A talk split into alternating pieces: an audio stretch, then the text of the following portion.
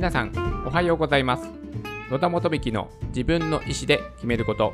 2021年6月17日木曜日の放送です。この番組は人生の自由を求めるためにまず自分の意思で選択して物事を選ぶことで豊かで楽しく毎日を過ごすことができるきっかけとなればという番組です。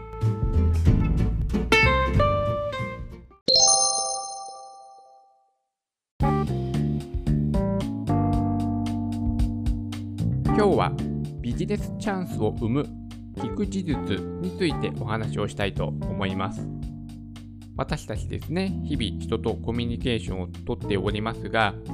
どうしてもやはりね人間の本質というのは自分がね大好きだから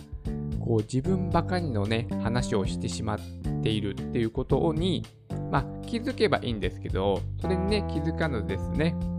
すごく自分の話ばっかりしてて、なんかね、相手がちょっとね、嫌な気分になっているかもしれない。ということがね、あります。やはり、会話ですから、自分も話して、相手も話してもらうということがとても大事であるし、相手がね、どういうふうな考えを持っているっていうのを、まあ、知るためのね、会話ですから、あまりですね、自分自分のね、考えを、話をするのではなく、相手の話を聞くということが非常にね、大事なポイントになるかと思います。そして、そのね、人の話をよく聞くというスキルを磨くことによって、自分のね、人生がなんとね、豊かになっていくんですよというですね、お話をさせてください。今日はですね、ビジネスチャンスを生む聞く技術ということを3つのポイントに分けてお話をしようと思っております。1つ目がアクティブリスニングとは2つ目が情報収集は多角的に。3つ目が聞くとは傾聴と問答である。についてねお話をしていきます。まずアクティブリスニングとはなんですけどもこれは相手に気持ちよく話してもらい自分の考えもさりげなく伝える。信頼関係を築きながら自分の目的を実現する技術である。すごく難しそうな感じしますよね。相手の話を聞きながらさりげなく自分の考えも伝えるって、えだって聞くだけでしょどうやるの？っていうことですよね。で、信頼関係を築きながら自分の目的を実現する技術。すごいですね。なんか、こう手のひらで相手を操っているようなね、感じにもしかしたら聞こえるかもしれませんが、これはですね、えっ、ー、と、違います。もう相手にね、興味関心を抱くということが一番のね、この本質的な考え方になるかと思います。それで今日はですね、このアクティブリスニングというのは、まあ、3つのね、まあ、段階というかポイントに分かれているということなんですけども、まず準備、次に本番、最後にフォロー。これがですね、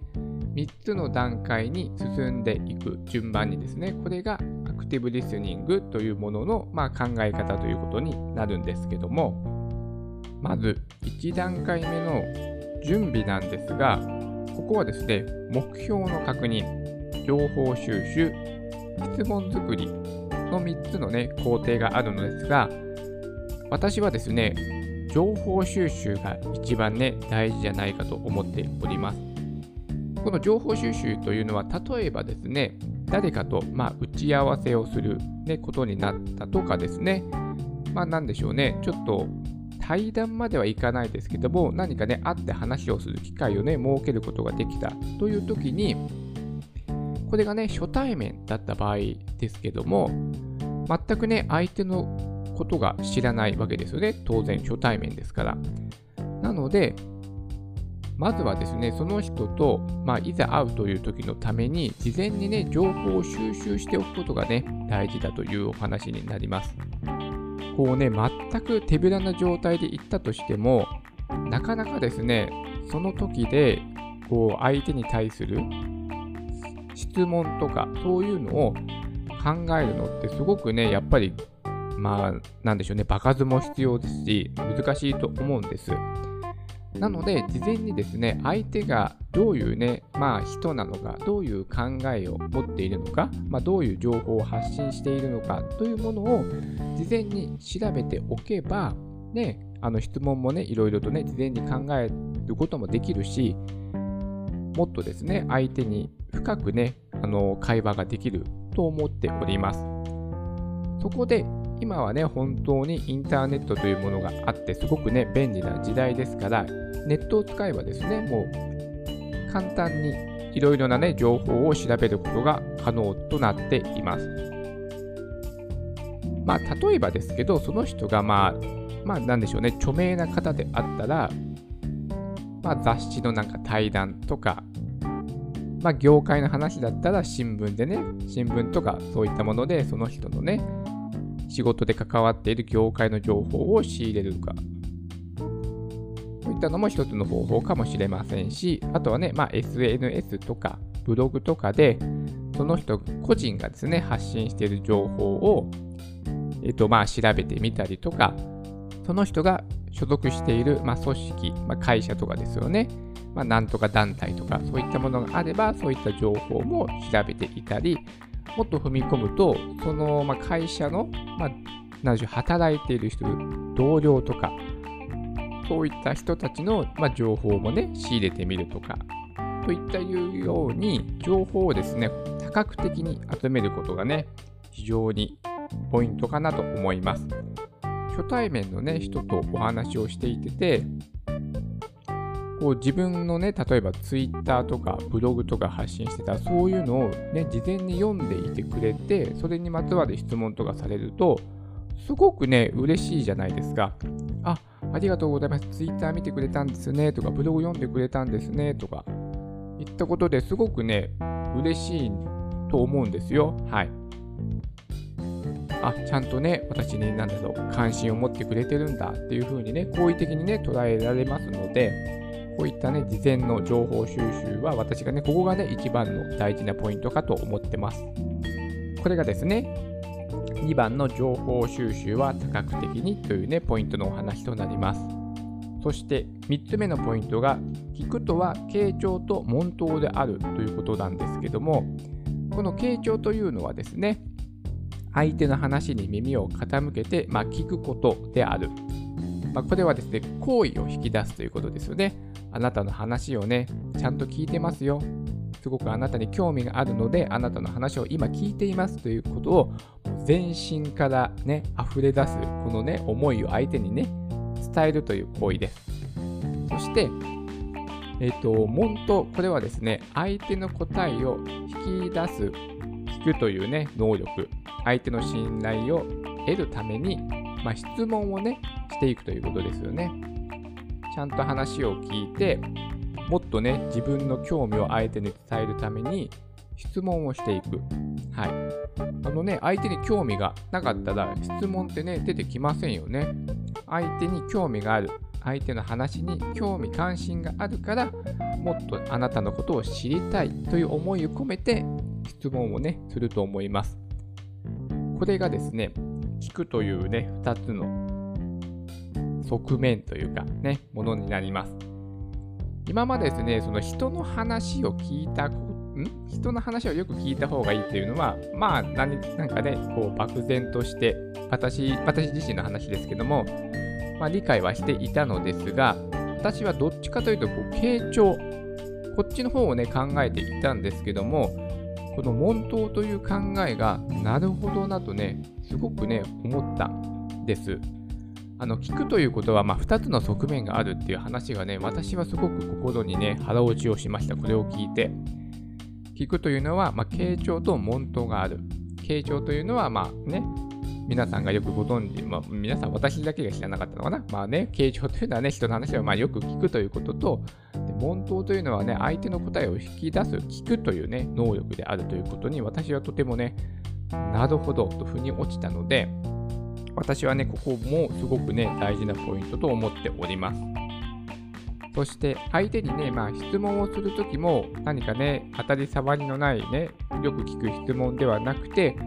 本当にその人のことを、まあ、事前のね、情報収集で調べていたら、もうちょっとですね、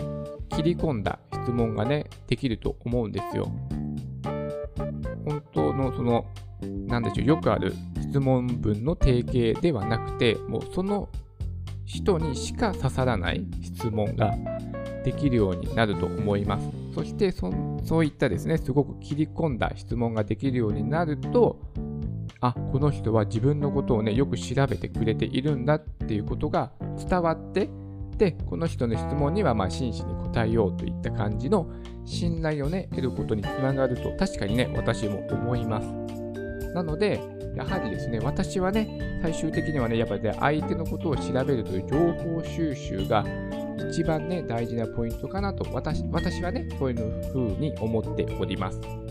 今日はですね、ビジネスチャンスを生む聞く技術というタイトルで3つのポイントに分けてお話をさせていただきました。1つ目が、アクティブリスニングとはという話で、これはですね、準備と本番とフォローの、まあ、3段階え進んでいくというお話で、あ、フォローのお話をしておりませんでしたね。まあ、最後のね、3項目、3段階目のフォローは、まあまあ、締めのね、言葉みたいな感じです。まあ、簡単なものでしたら、今日はね、お会いできて嬉しかったです。ありがとうございますといったように、まあ、感謝をね、伝えるとか、まあ、別れ際に握手を交わすとか、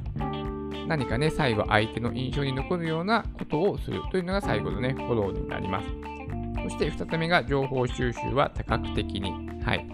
これはですね、本当あなたに対してすごくね、興味関心があるんです。だからね、事前にいろいろとね、質問を、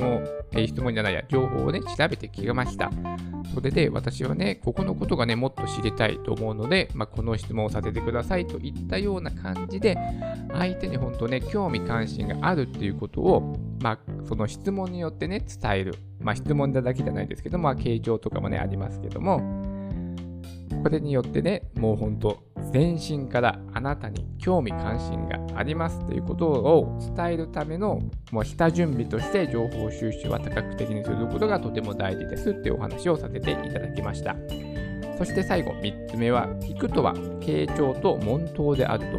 ね、人の話をね、聞くことが大事です。自分の話ばかりしていないで、相手の話もね、聞きましょうということが、まあよくね、言われている話だと思うんですけども、で、その聞くという中にも、まあ、2種類があると。これが傾聴と問答である。傾聴というのはね、よくね、言われているのですが、この質問をね、することがとてもね、大事。相手の信頼を得るためにはね、いい質問をする。その人に、そのよくある質問ではなくて、その人にしか刺さらない、その人独自のオリジナルの質問を相手にすることによって、この人は本当に私のことに興味関心を持っていろいろとね、事前に調べていてくれたんだなっていうこともね、伝わりますし、そういった好印象を与えれば、あの信頼関係もね、よりよく築けていきますので、このね、最後の聞く、傾聴と問答であるということもね、非常にね、大事なポイントかと思っております。私たちはですね、まあ、えー、仕事、ビジネスもしっかり、プライベートもしっかり、常にね、人と関わって生きていかなくてはね、いけません、いけませんのでっていうのはあれですけど、だからね、より良い人間関係が築けるようになれば、まあ、人生はね、豊かになっていくであろうということはね、まあ、想像することができると思いますので、